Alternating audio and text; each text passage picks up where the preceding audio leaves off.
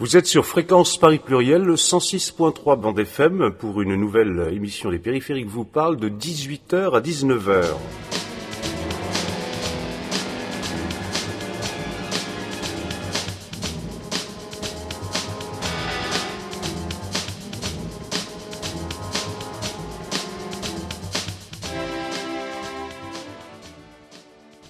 Aujourd'hui, vous allez pouvoir entendre euh, les interventions qui ont eu lieu dans le cadre de l'atelier débat de l'Université du bien commun à Paris du samedi 23 novembre dernier sur le thème Autosuffisance alimentaire, les défis de l'agriculture urbaine et rurale au devant des risques climatiques. Cette session a vu les interventions d'une part de Pierre Thomé, qui est chercheur indépendant en matière d'agriculture et d'alimentation et dans l'exploration d'idées en relation avec des pratiques, utopie, bien commun. Euh, ces deux derniers ouvrages sont créateurs d'utopie, démocratie, autogestion, économie sociale et solidaire aux éditions Yves Michel et bien commun, un enjeu stratégique pour l'économie sociale et solidaire en 2016, toujours c'est ce même éditeur. Vous pourrez également entendre Stéphane Linou en deuxième partie d'émission, ancien conseiller général de l'Aude, conseiller en développement local, pionnier du mouvement locavore en France, auteur du livre enquête Résilience alimentaire et sécurité nationale. Avancer aujourd'hui la notion de commun par rapport au lien entre agriculture et autosuffisance alimentaire est certes indispensable, mais en tenant compte de certaines limites et réalités. En effet, nous dit Pierre Thomé, considérer la Terre comme un bien commun relève encore de l'utopie et suppose d'aborder la grande et grave question de l'enclosure du foncier agricole, donc des droits de propriété et d'usage. Si l'on admet, non seulement comme hypothèse, mais comme réalité, que l'alimentation relève de l'intérêt général dans sa définition et dans sa réalisation, on ne peut qu'envisager à terme une approche beaucoup plus en commun de la gouvernance étroitement liée de l'agriculture et de l'alimentation, écrit-il dans son article Vers une nouvelle révolution agricole.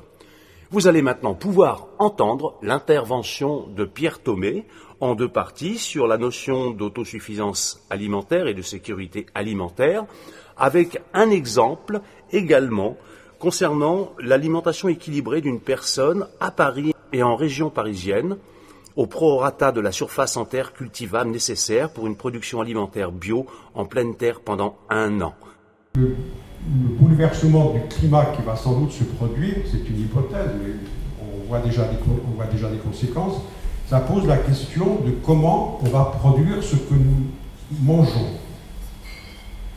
Alors, euh, il a été fait allusion au, long parcours, euh, donc j'y reviens pas, de, certains aspects de la nourriture.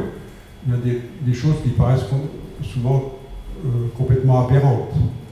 Sur les circuits qui s'opèrent entre, par exemple, l'Afrique et l'Europe, entre les Amériques latines et l'Europe, et puis il y a des accords d'échange qui font vraiment question. Je pense au dernier en cours, le CETA, pourquoi on va chercher de la viande au Canada?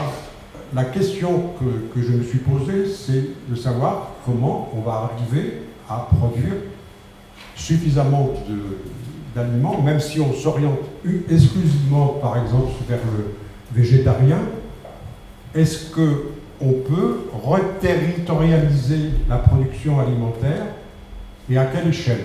Donc, j'ai établi, vous allez la découvrir dans un instant, une grille d'analyse avec un organisme, je me suis inspiré d'un organisme qui s'appelle Ferme d'Avenir, vous trouverez toutes ces coordonnées sur Internet, qui, à la fois est actif sur le plan de l'expérimentation et dans la théorisation de ce qu'ils font, en particulier en matière d'autosuffisance alimentaire.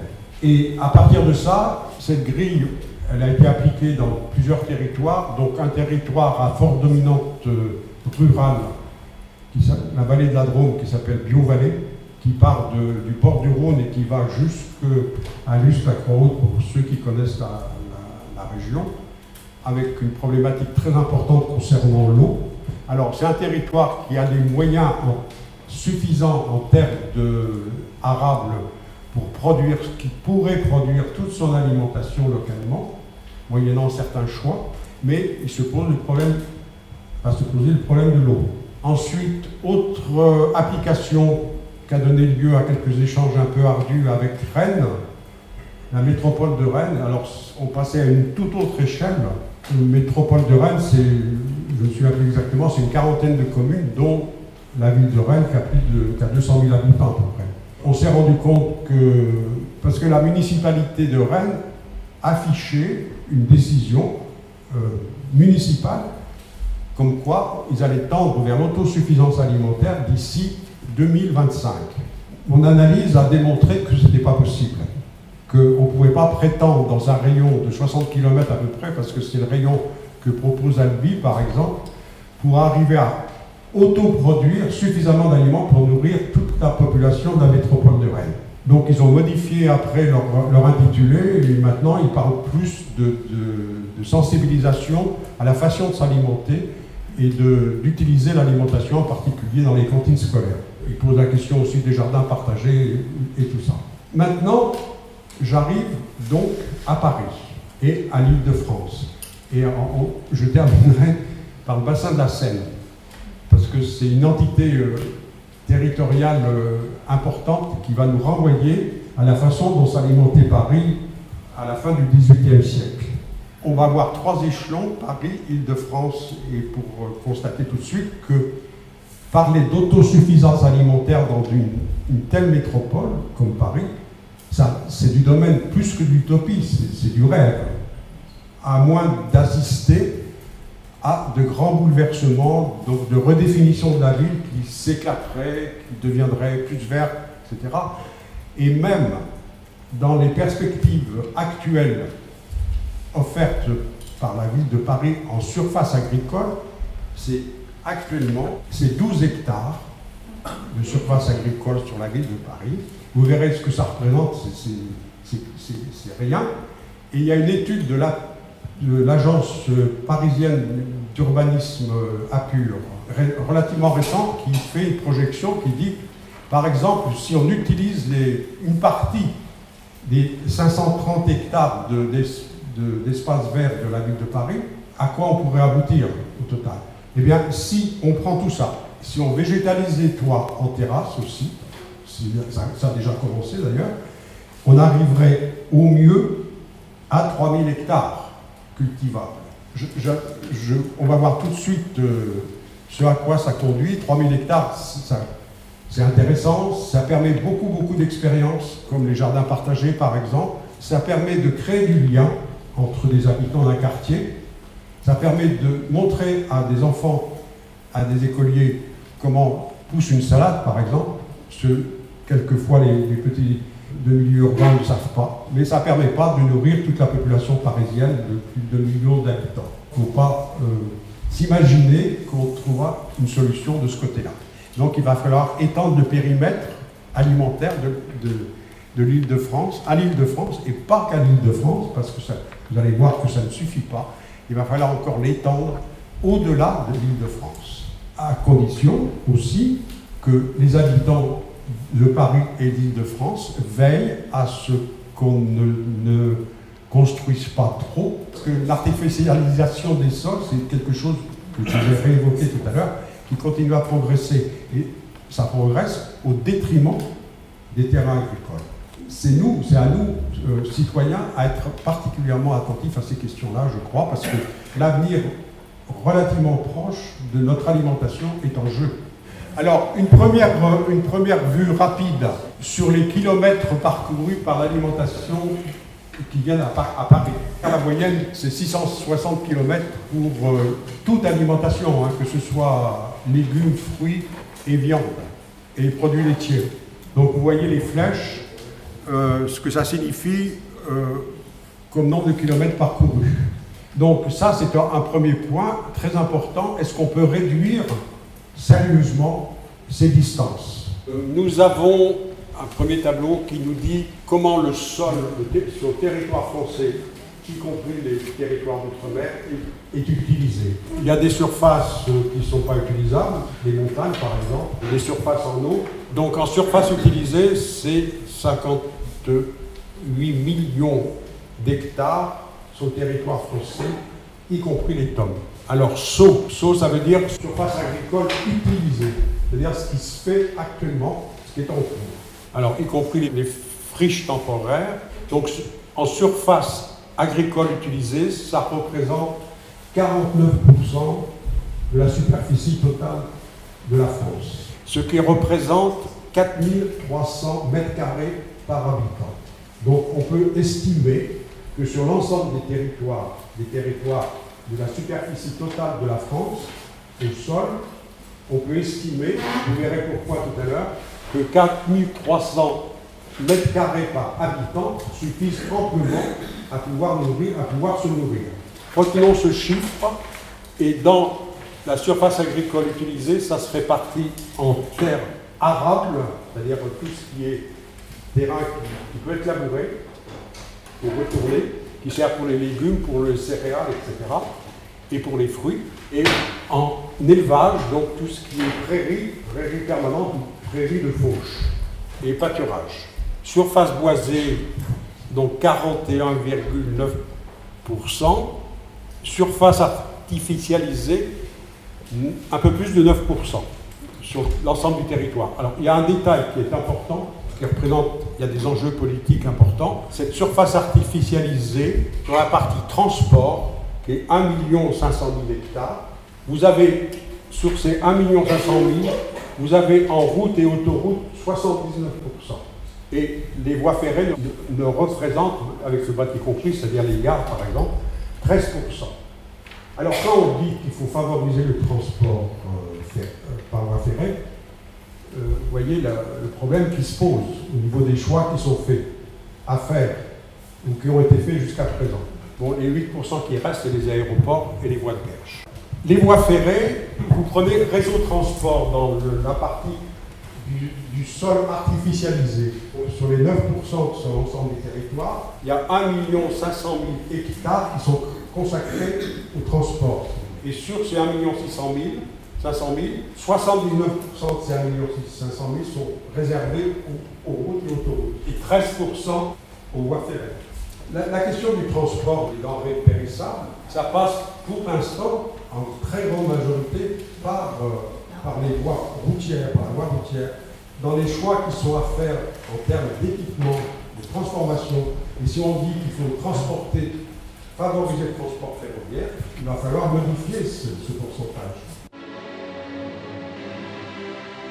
en partant de la situation actuelle pour dire la population, c'est 0,5% taux annuel de progression de la population en France, 0,5% depuis 2009. C'est constant. En appliquant ce, ce pourcentage jusqu'en 2100, en France, on arrive à environ 100 millions d'habitants.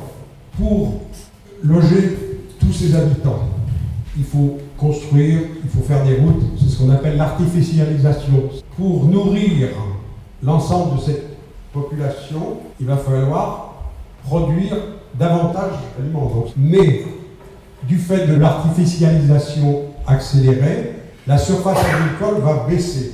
Et les deux vont se croiser entre l'autosuffisance, les terrains pour l'autosuffisance et la surface agricole nécessaire ça va se croiser en 2080. Donc après, elles vont repartir dans l'autre sens, et ça va continuer. Donc on manquerait à partir de 2080 de terres agricoles. Alors il y a un taux aussi que je n'ai pas signalé d'artificialisation moyen. Il y a un taux annuel moyen, c'est celui que j'ai appliqué pour euh, faire cette projection jusqu'en 2100. Donc il est de 0 0,8% par an depuis 2010. Il est constant. Donc il y a 0,8% de plus par an du sol artificialisé. Et qu'à un moment ou à un autre, on manquerait, dans cette hypothèse, on manquerait de terres agricoles. Si, on verra tout à l'heure pourquoi, si on garde une partie carnée, si on désincarne complètement l'alimentation, ça faciliterait beaucoup les choses. Ferme d'avenir a, fait des estimations sur une alimentation bio, 100% bio. Leur estimation portait exclusivement sur du végétarien. Moi, j'ai maintenu quand même de la viande en diminuant 40 kg par an par personne, alors qu'on en est 69 par personne en moyenne en France. Moi, j'ai rajouté à partir d'indications fournies par le Centre de recherche pour l'étude et l'observation des conditions de vie, j'ai rajouté des produits laitiers, des œufs et des produits carnés. Donc on arrive à un certain nombre de mètres carrés qui sont réservés au cheminement et au, terrain en friche ou en jachère. On arrive à 2500 mètres carrés par personne en moyenne pour arriver à cette production alimentaire. Si on s'en tient exclusivement à l'aspect végétal, c'est on arrive à peu près à 1500 mètres carrés. C'est une base de calcul qu'on va, appliquer maintenant à Paris, à la population parisienne. Moi, je, ne fais que des calculs pour la population résidente à Paris. Hein. C'est 2 millions actuellement, 2 millions 190, 190 000 habitants qui résident, donc qui consomment l'essentiel de leur alimentation à Paris, qui achètent. Il y a combien de visiteurs à Paris qui vont? Donc moi, ce que j'ai vu, c'est aux alentours de 30 millions annuels qui passent au moins une nuit d'hôtel, à l'hôtel. Donc ça, c'est très difficilement cernable en quantité pour dire quelle quantité d'alimentation de, ils, consomment. Alors donc là, ce n'est que la population parisienne, la population résidente. Si on s'en tient à une alimentation végétarienne pour nourrir les 2 millions de la population d'habitants de Paris, il faudrait 254 000 hectares de terres agricoles. Si on introduit la viande et les laitages, on arrive à 766 000 hectares. Pour l'île de France, l'île de France c'est 12 millions d'habitants. Il y a une surface agricole existante, bien sûr, très nettement supérieure à Paris. Il y a encore beaucoup de terres agricoles en île de France. 593 000 hectares avec une variation négative entre 2007 et 2017 due à l'artificialisation des sols, c'est ce qu'on expliquait tout à l'heure. Il y a eu 1300 hectares en moins entre 2006 et 2017. Un chiffre très intéressant, l'écart qu'il y a entre, si on se contente du végétal, 1 400 000 hectares, et si, avec tout ce qui est produits laitiers et, et viande, on arrive à 4 240 000 hectares. Alors, à la fin du XVIIIe siècle, l'ensemble de la ville de Paris, 700 000 habitants, arrivaient à se nourrir grâce à la production uniquement du bassin de la Seine. Alors, le bassin de la Seine, c'est quelque chose de tout à fait remarquable dans le sens où c'est très irrigué, que c'est riche en terres euh, cultivables, et c'est une production, pour l'instant, très céréalière. Donc, j'ai repris l'ensemble, je vais conclure là-dessus, j'ai repris l'ensemble de ce bassin qui va depuis Bar-le-Duc, là où à peu près la, la Seine prend ses sources, jusqu'au Havre. Hein. et dans l'autre sens, ça va de Chartres jusqu'à la frontière belge. Il y a même une petite incursion en Belgique.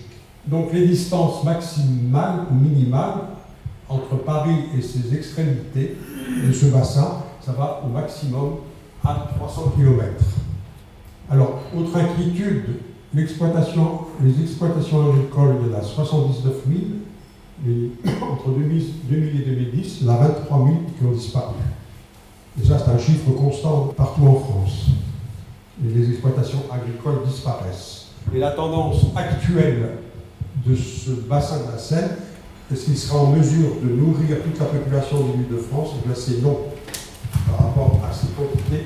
Je vais vous donner quelques chiffres à ce sujet-là. Donc il y a une population environ de 17 millions d'habitants euh, sur, l'ensemble du bassin, donc, y compris avec Paris.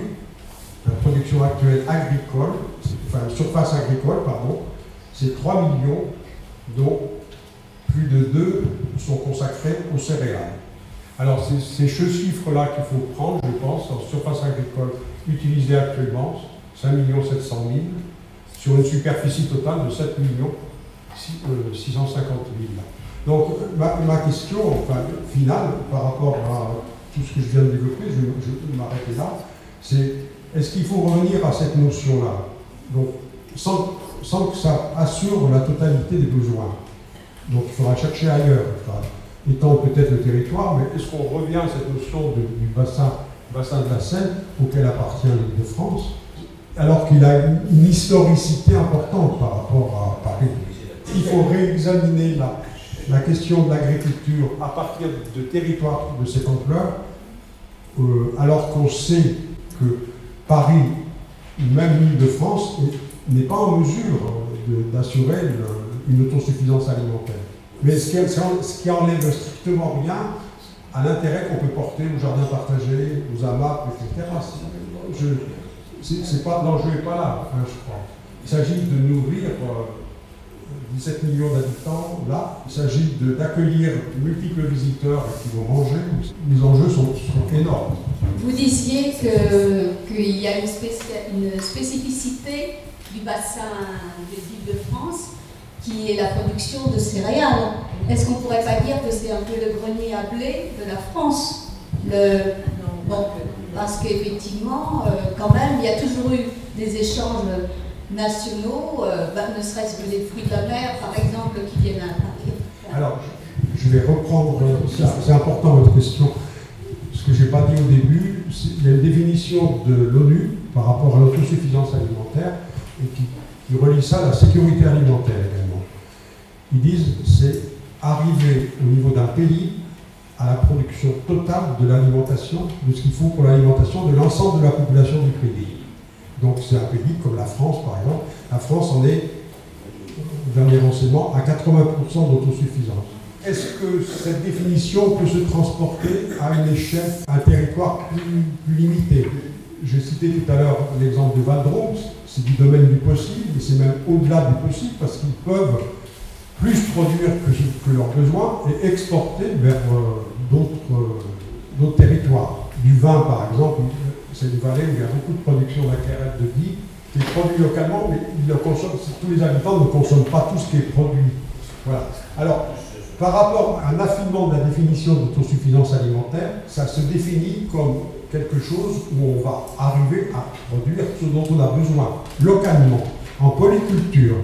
Donc ça s'oppose au concept de monoculture. Les grandes productions céréalières comme la Beauce par exemple, ça ne correspond pas du tout à une orientation en, polyculture et une autosuffisance alimentaire. Ils produisent, ils produisent bien au-delà de, de, leurs besoins locaux.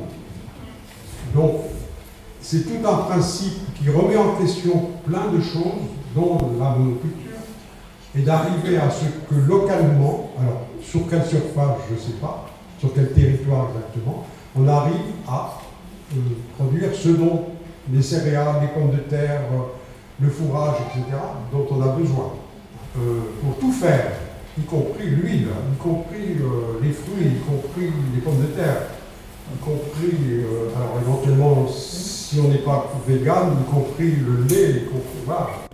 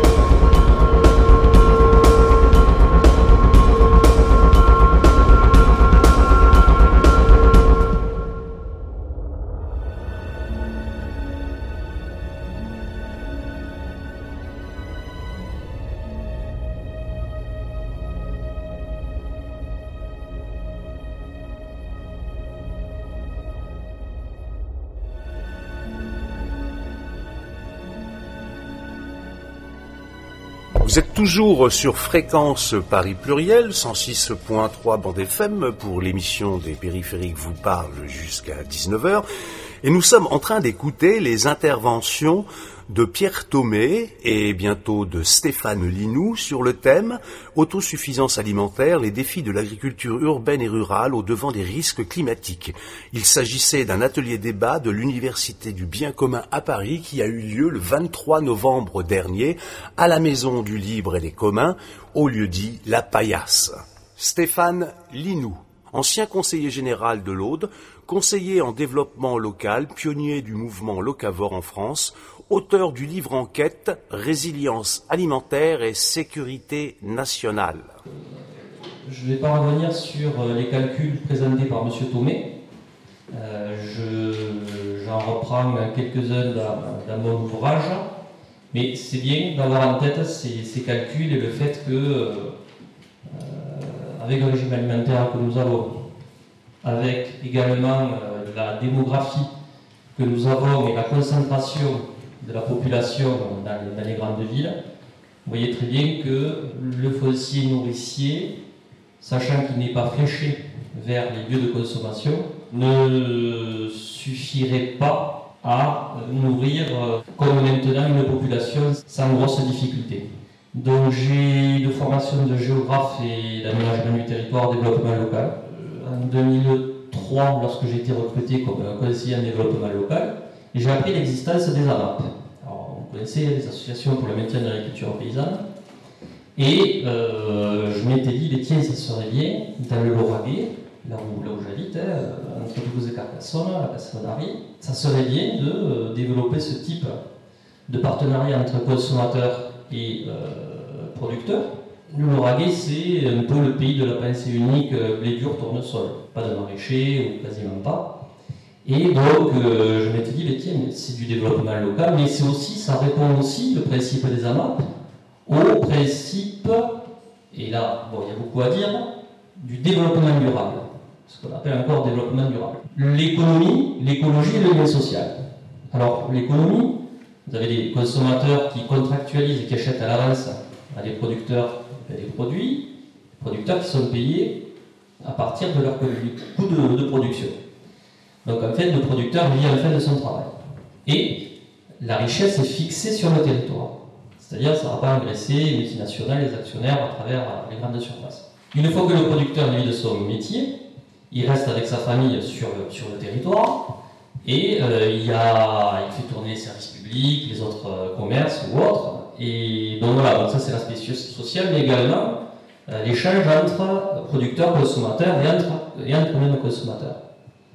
Et ainsi, ensuite, l'aspect écologie, c'est-à-dire, moi, le, le consommateur, je m'engage à t'acheter à toi, le producteur, ta production à condition qu'elle soit bio ou qu'elle le devienne.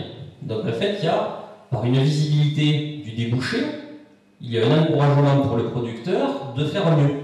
Voilà, donc là, c'est du gagnant-gagnant. Donc, les trois piliers du développement durable. Il y en avait un autre que j'avais envie de rajouter, le quatrième, c'était le pilier de la sécurité. Alors pourquoi? Alors à cette époque-là, je n'osais pas encore trop le dire, parce que euh, je me disais, mais là, tu vas avoir plein de gens contre toi, tous ceux qui voulaient maintenir les circuits longs à fond, tous ceux qui, au niveau électoral, politique, avaient tout intérêt à euh, rester sur les circuits longs et à ne pas permettre à des citoyens déjà de se parler et tout ça. Donc c'était déjà un exploit à ce moment-là et à cet endroit-là de, de créer déjà des amas.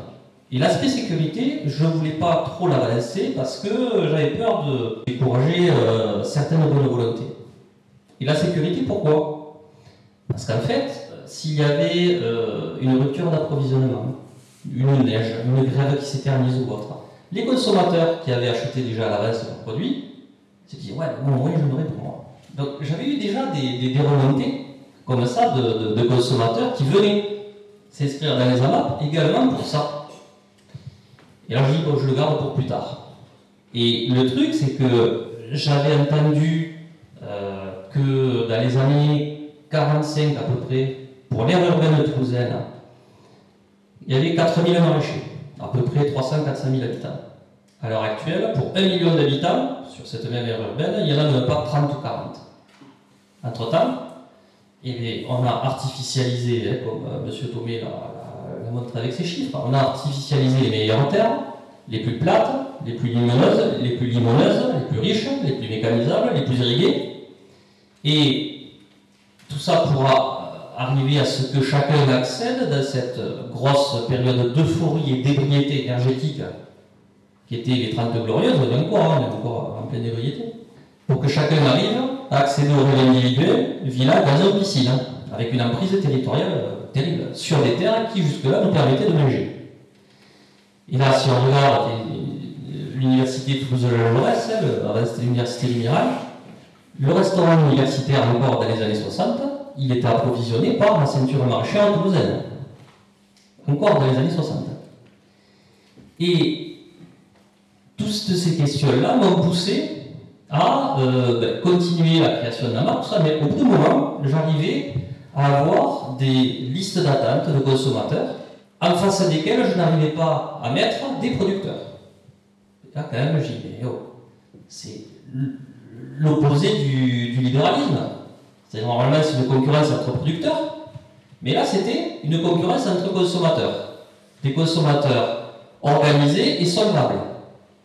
Et là, il en fallait peut-être deux ans pour trouver un maraîcher à mettre en face des, consommateurs qui attendaient et qui étaient pas payés. Et donc, j'ai débusqué un maraîcher à côté de Carcassonne, qui lui livrait euh, les AMAP toulousaines depuis euh, quelques années. Il a livré trois. Et donc, il, a pris un groupe de consommateurs. Deux ans, même pas après, 50 consommateurs de plus à liste d'attente. Et là, je lui dis, bon, euh, ça te dit d'avoir les 50 consommateurs? Il me dit, ah ouais, comme ça, je pourrais laisser tomber Toulouse et ça me fera moins de trajet. Je vais pouvoir euh, finir de construire ma baraque, ma femme est enceinte, tout ça, ça me va, ça me fera moins de déplacement. Et donc là, je dis, ben, c'est super, mais putain, les Toulousains, quand même, qu'est-ce manger Bon, ils m'avaient pas attendu hein, pour, pour, pour, manger, mais au fur et à mesure que les groupes de consommateurs s'organisaient en milieu rural, ben, les producteurs ben, abandonnaient les livraisons dans les villes pour livrer au plus près de là où ils étaient. Et là, je me dis, mais quand même, en tant que géographe, en tant qu'historien, euh, ça, dans l'aménagement du territoire, tout ça. Imagine s'il y avait une euh, rupture d'approvisionnement, une grève qui dure ou autre, euh, les Toulousains, comment ils vont faire? Et là, j'avais entendu parler d'une expérience hein, qui s'était déroulée même pas un an ou deux ans avant au Canada par deux journalistes canadiens qui avaient fait le pari de, de se nourrir pendant un an avec des produits locaux. Ça m'a titillé depuis euh, quand même longtemps. Je me dis, je vais essayer de faire un peu comme ça, mais à la sauce lauragaise, à la sauce géographe, mais avec une méthode. Donc là, pour, euh, pour alerter justement sur notre degré de vulnérabilité par rapport aux approvisionnements, voilà, 2% d'autonomie alimentaire pour Toulouse, je me dis, ben, je vais me mettre en scène. Et je voyais que les collectivités locales, hein, à cette époque-là, dans, dans l'Aude, étaient contre les circuits courts, mais à fond, moi je me faisais, euh, je me faisais exploser chaque fois que j'en parlais. Et je m'étais dit, eh bien, euh, je vais les contourner et je vais réaliser un truc qui les forcera à avoir le sujet sur la table. J'ai contourné euh, certains systèmes dans l'ordre. Et donc, en fait, je me suis mis en scène. Et pendant un an, je n'ai mangé que des produits locaux, issus d'un rayon de 150 km autour de, autour de Donc, pendant un an, plus de café, plus de chocolat, plus de bananes, euh, tout ça. Et donc, généralement, quand je dis ça, c'est les filles qui disent Ah, mais non, rien que pour le chocolat, je ne peux plus le faire. Les mecs, c'est le café. Et euh, banana, donc euh, je ne me suis nourri que comme ça. Et en fait, c'était pour, euh, pour alerter, mais également pour montrer qu'il y avait des pistes. Et pour montrer qu'il y a une nécessité à relocaliser euh, notre production alimentaire, mais aussi pour des raisons de sécurité. J'avais pris le cas du scénario 6 du plan de pandémie grippale, qui disait que s'il y avait une pandémie grippale de niveau 6, très sévère, où à ce moment-là, les transports auraient interdiction de, bouger, et que, euh, et que voilà, ça serait un peu difficile. Et j'avais consulté certains livrets qui avaient été faits par le gouvernement à l'attention des producteurs, des paysans, et à l'attention aussi des entreprises de distribution des produits alimentaires. Et là, c'était édifiant. On voyait un peu toutes les failles de notre système de production et d'approvisionnement. Il est marqué, bon, vous les producteurs, c'est emmerdé, surtout les éleveurs, parce que vous avez besoin des transports autant pour alimenter votre bétail ben, de soja, de, là où vous savez, donc besoin des transports, mais vous avez aussi besoin des transports aussi pour écouler la marchandise vers des consommateurs que vous ne connaissez même pas. Même un local, vous ne le connaissez pas. Et vous, les entreprises de la grande distribution, bon, mais dans ce moment-là, bon, mais essayez de privilégier les références locales. Tout ça dans, euh, en mode, mode urgence. Quoi. Donc on voyait en creux toutes les failles de notre, de notre, système. C'est-à-dire qu'on a tout misé sur les flux et on a oublié le territoire. Depuis qu'on a accès à cette énergie magique qui est le pétrole, d'ailleurs une énergie sur laquelle les êtres humains ne se sont jamais développés, jamais, le pétrole, il, a été, s'est fabriqué euh, bien longtemps avant que nous en arrive, depuis qu'on a trouvé cette énergie magique, on a perdu la tête. Et on a oublié le territoire, nos territoires, à partir desquels on retirait notre subsistance. Depuis qu'on a accès à cette source d'énergie, on fait venir de et tout le reste. Et donc, du coup, hop, on s'étale, on artificialise sur des territoires, sur du foncier qui était, jusqu'à il y a 60-80 ans, considéré comme étant stratégique. Donc en fait, j'avais fait cette, cette, expérience et elle a été extrêmement médiatisée. Euh, donc je m'étais fait suivre aussi par euh, médecins, euh, parce que c'était pas prévu au début. Parce qu'on m'a dit, ouais, tu vas, tu vas tomber malade, tout ça, de, en mangeant local. Je dis, pourquoi? Ben, Parce que tu n'auras plus de vitamines. Ah bon? Et pourquoi? Eh, Parce que tu mangeras plus de fruits exotiques. Voilà. Et c'est là que se compte les effets du matraquage publicitaire voilà, sur vitaminé, ben, tout simplement parce que tes, fruits sont morts. autant par la production que par la transformation et le transport, on est obligé d'injecter des, des vitamines artificielles, et du coup on les marque sur les, boîtes. Donc j'avais fait euh, prise de sang avant, pendant, après. Euh, bon. Une conseillère en économie sociale et familiale m'avait suivi également pour démontrer qu'en fait ça n'avait pas coûté plus cher. Évidemment, je transformais tout, je cuisinais. Un historien, j'ai fait aussi intervenir un historien des révoltes frumentaires, un historien euh, de l'époque moderne, et qui avait zoomé sur euh, ce sur quoi était basée la légitimité politique des ancêtres des mères au Moyen Âge.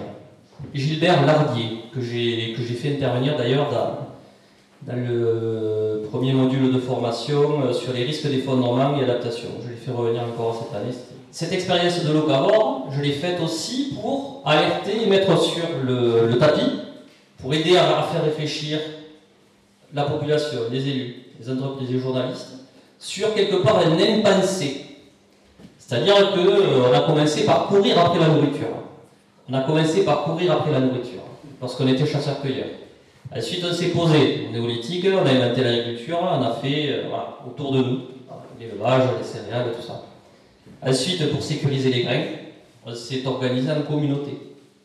Et c'est à ce moment-là que l'espace s'est transformé en territoire. Et c'est d'ailleurs à ce moment-là qu'on a grandement inventé la politique, c'est-à-dire l'aménagement de l'espace. C'est ça, ça c'est super important. Et en fait, il y avait tous les, les, communautés, lorsqu'elles se sont regroupées, quasiment tout le foncier autour était destiné pour l'approvisionnement de cette communauté. Donc il y avait une répartition des rôles. Et maintenant, donc, après avoir couru après la nourriture, après l'avoir fait s'être posé, l'avoir fait pousser autour de nous, après, l'avoir, après avoir aménagé le, l'espace, donc la, transformer en territoire, maintenant c'est la nourriture qui vient à nous. Sans qu'on se demande comment elle arrive et jusqu'à quand. Et lorsque on se penche un peu sur euh, ce sur quoi était basé la légitimité politique des ancêtres des mers. Elle était basée sur l'exercice de quatre sécurités. La première, il n'y a pas d'hierarchie. Se protéger des envahisseurs, fallait ériger et entretenir les remparts. La deuxième, c'était la sécurité sanitaire. Il fallait lutter contre les épidémies, mettre en place un assainissement collectif, tout ça. La troisième, c'est la sécurité bon, intérieure, lutter bon, contre les brigandages euh, intérieurs, tout ça. Et la quatrième, c'était la sécurité alimentaire.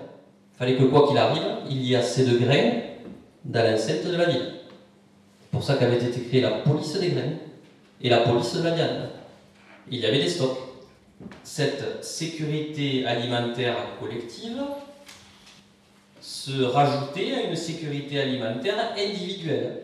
Chacun avait un minimum un petit bout de jardin, avait du stock, se démerdait. Voilà, c'était des sociétés de pénurie. Et c'était autour de la pénurie qu'elles s'étaient organisées. L'abondance, elle était exceptionnelle lorsqu'elle arrivait. La règle, c'était la pénurie. Donc, il fallait s'organiser. Donc, donc ça, ça on n'y pense pas parce que on est une génération, des générations qui sommes nées le ventre plein. On n'a jamais connu les disettes, famine et tout ça. Mais en fait, ils étaient organisés et euh, cette question de l'alimentation et des risques, ces questions-là étaient étroitement liées. Et euh, cette historienne, justement, il avait retrouvé dans les archives de Narbonne, en 1700, euh, je sais pas, 20 à peu près, un arrêté qui stipulait que sur certaines parcelles, il était interdit de planter de la vigne. Pourquoi? Parce qu'il fallait que ça reste toujours en grain. Et pourquoi? Parce qu'ils avaient le souvenir collectif d'avoir vécu une dizaine qui s'était déroulée une dizaine d'années avant. Donc c'est là qu'on voit que cette sécurité alimentaire, qui n'évitait pas forcément les famines, mais au moins ça sauvait les meubles. Il y avait au moins un minimum.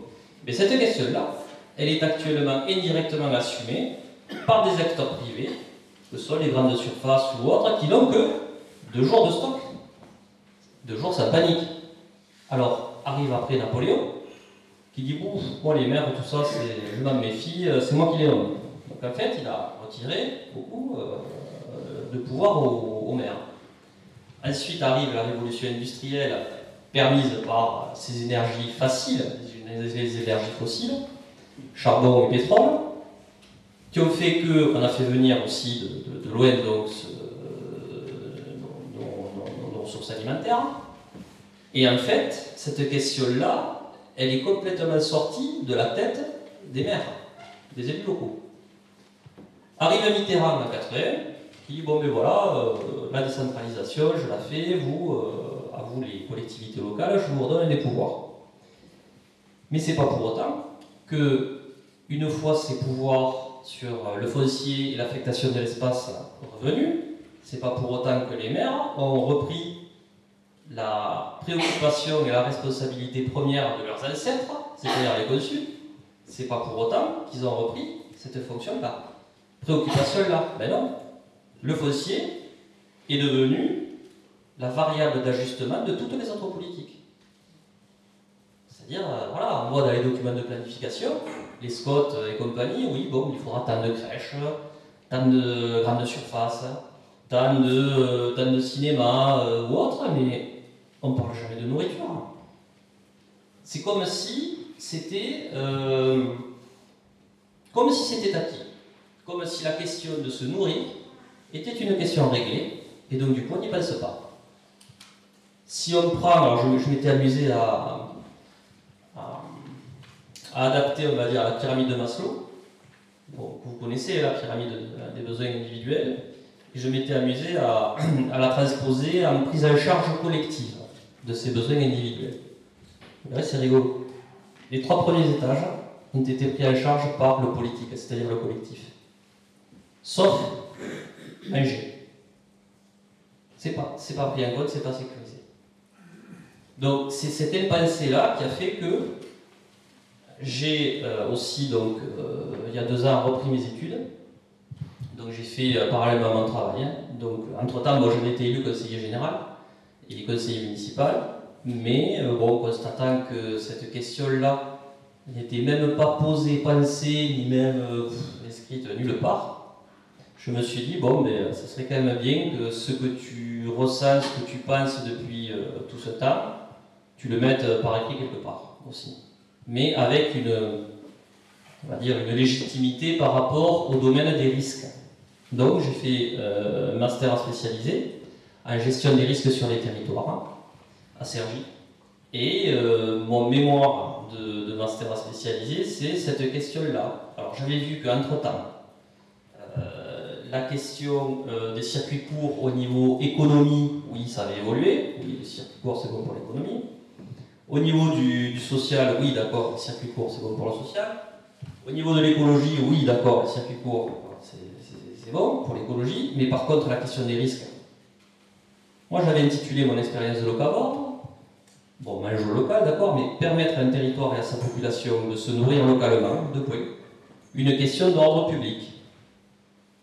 Et j'avais fait intervenir un lieutenant-colonel de gendarmerie euh, pour la restitution publique de mon, mon, de expérience de locavore en 2009. Et ce coup-là, je me suis dit, bon, mais est-ce que le monde des risques considère la déterritorialisation de la production alimentaire comme un risque Et est-ce que le monde de la production alimentaire considère le monde des risques dans son acte de produire et d'exporter de, voilà.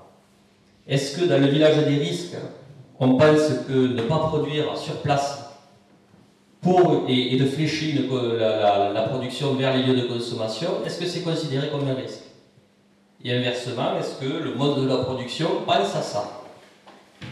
Donc en fait, j'ai pris mon bâton de pèlerin et euh, j'ai fait le tour euh, des ministères, syndicats agricoles nationaux, historiens, la Fédération nationale des affaires également.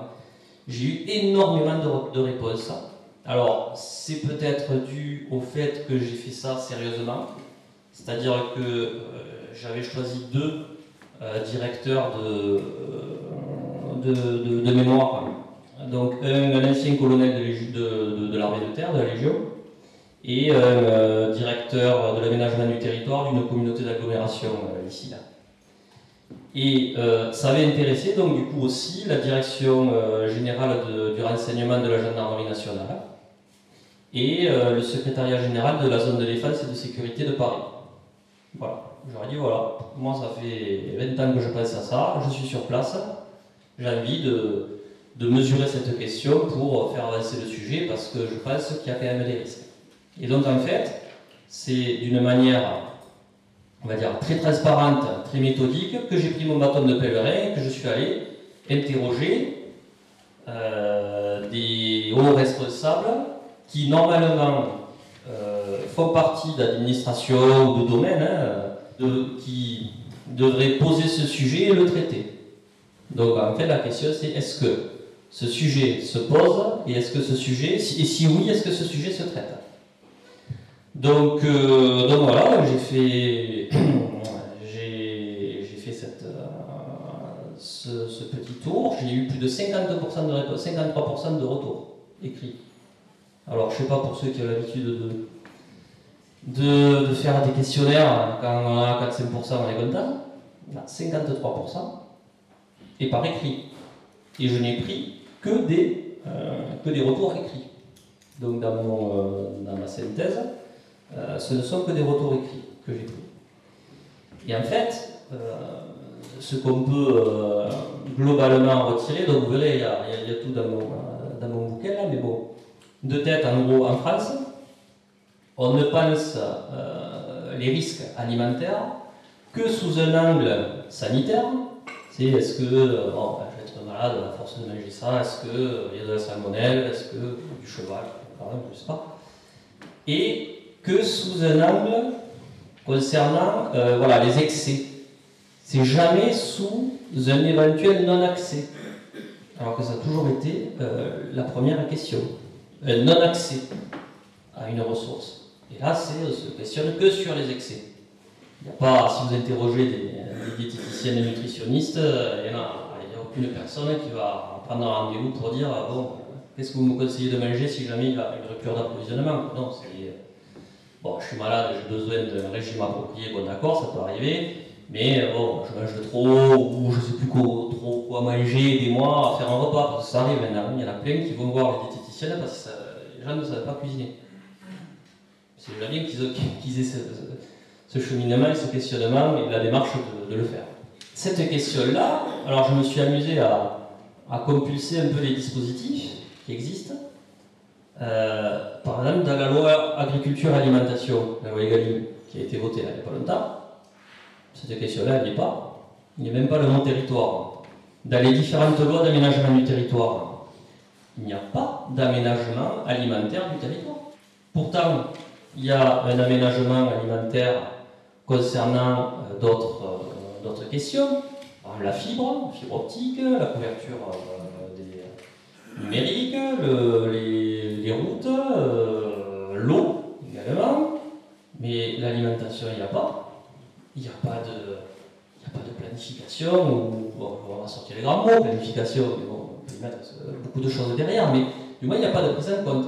On considère que, si on se pose la, on se pose la question, on considère que l'alimentation euh, ben, arrivera toujours euh, à n'importe quel, n'importe quel endroit du territoire. Il n'y a rien dans sur les sites gouvernementaux. Il n'y a rien non plus dans la loi de 2004 de modernisation de la sécurité civile. Dans les schémas départementaux d'aménagement et de couverture des risques, euh, d'analyse de couverture des risques, il y a différents risques, incendie, inondation ou autre. Mais le risque alimentaire, mais pas, concernant l'approvisionnement alimentaire. Alors que nous sommes sous perfusion alimentaire, même en milieu rural. Même en milieu rural. On parle, on a parlé évidemment des villes, parce que c'est des choses que l'on voit au début, enfin au début, au premier, euh, par réflexe. Mais 80% de notre alimentation est achetée en grande surface, même lorsqu'on est en milieu rural. 80%. On a les mêmes, on a les mêmes sources d'approvisionnement. C'est pareil. Donc s'il y avait par exemple une cyberattaque sur la chaîne logistique, tout communique. Non, mais techniquement c'est faisable. Eh bien, euh, tout serait paralysé, et même en milieu rural, qui normalement le milieu rural c'est là où on produit la nourriture, mais même le rural n'aurait pas à manger, puisque c'est tellement spécialisé que soit vous avez que du blé, soit vous avez que de l'herbe, soit vous avez que, que des cerises, enfin voilà. C'est ça le truc, c'est que le rural est incapable de nourrir les ruraux. Que quand on est à Paris ou dans les grandes villes ou autres, que l'on s'imagine encore que le rural aurait de quoi nourrir les ruraux s'il y avait un problème. Parce que, en 1940, lorsqu'il y a eu euh, la débâcle, il y avait un exode des urbains vers le rural, évidemment, mais qu'est-ce qu'il y a amorti Qu'est-ce qui a amorti le choc? Il y avait quand même euh, un matelas, quelque chose qui a amorti.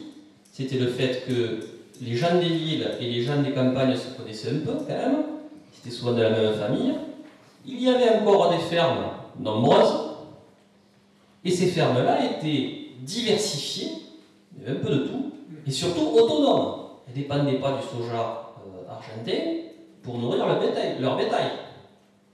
Ils avaient les semences, c'est là qu'on. Bon, les communs. Ils avaient encore les semences, ils avaient des savoirs, ils avaient l'entraide, ils avaient des ateliers collectifs, ils avaient tout ça. Donc, ce qui fait que euh, la débâcle et l'exode urbain vers les campagnes, à ce moment-là, a été beaucoup moins douloureux que si on créait, s'il y avait les mêmes conditions aujourd'hui en France. Aujourd'hui en France, il y a quasi fait, il y a très très peu d'exploitations agricoles. Et celles qui sont là, les restantes, les survivantes, ne sont ni diversifiées ni autonomes. C'est ça le truc. Avec un matériel qui est irréparable, qui dépend de pièces qui sont fabriquées dans le monde entier, qui dépendent évidemment du pétrole, puisqu'il euh, faut du pétrole pour produire aujourd'hui de la nourriture, sans même parler des engrais les pièces de rechange. Les semences, est-ce qu'ils est qu'ils en ont encore la, la, la, maîtrise? Non enfin, Très peu. Donc, ces questions-là, cette question de l'autonomie du rural, c'est une grosse erreur de penser que le rural à l'heure actuelle est autonome. C'est faux. Donc lorsque l'on parle d'autonomie alimentaire euh, des villes, il faut aussi parler de, celle, de celle des campagnes. Donc il faut déjà euh, sortir de ce faux imaginaire euh, qui consiste à dire que le rural est capable de se nourrir en cas de problème tout seul. Alors, dans les politiques de gestion des risques, il n'y a nullement cette question-là de rupture des approvisionnements. Il n'y a pas de stock stratégique des collectivités locales. Il n'y en a pas.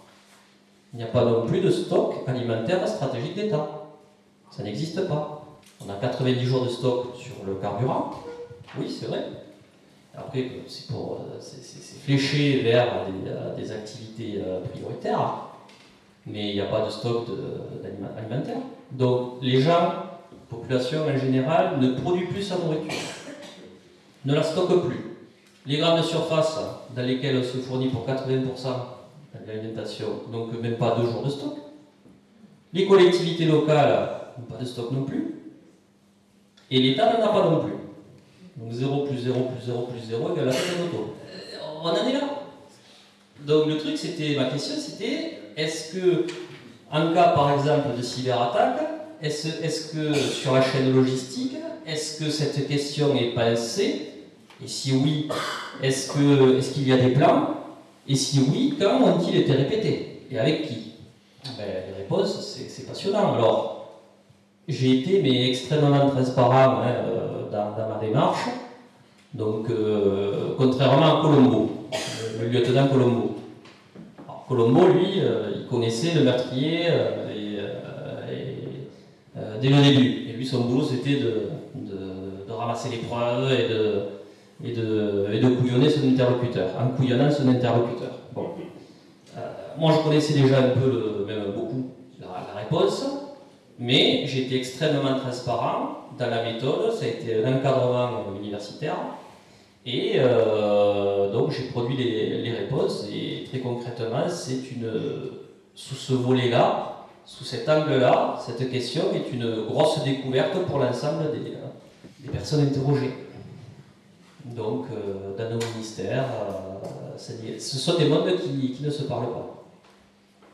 Et il n'y a, pas de, de plan de continuité alimentaire. Donc, si on rajoute tout cela avec une population non préparée, mais non préparée, qui est dans euh, l'interrupteur, j'allume, il faut que ça réponde de suite, qui s'imagine que quelqu'un a un plan, ou quelqu'un doit avoir un plan, parce que ça aussi, au niveau de souvent des, administrations ou des, entreprises, je, je disais personne là. Chacun croit que l'autre fait. Chacun croit que l'autre a un plan. Et même les maires, hein. même la plupart des maires, hein. ils s'imaginent que euh, les grandes surfaces euh, sont euh, des grandes personnes et ont un plan. Ils pensent aussi que les services de l'État ont, des plans aussi. Mais en fait, hein, si, on prend isolément chacun, c'est faux. Hein. Vous avez pu entendre Stéphane Linou dans le cadre de l'atelier débat du samedi 23 novembre dernier sur le thème autosuffisance alimentaire, les défis de l'agriculture urbaine et rurale au devant des risques climatiques. Vous êtes bien sur Fréquence Paris Pluriel 106.3 dans les FEM. Restez à l'écoute et à très bientôt.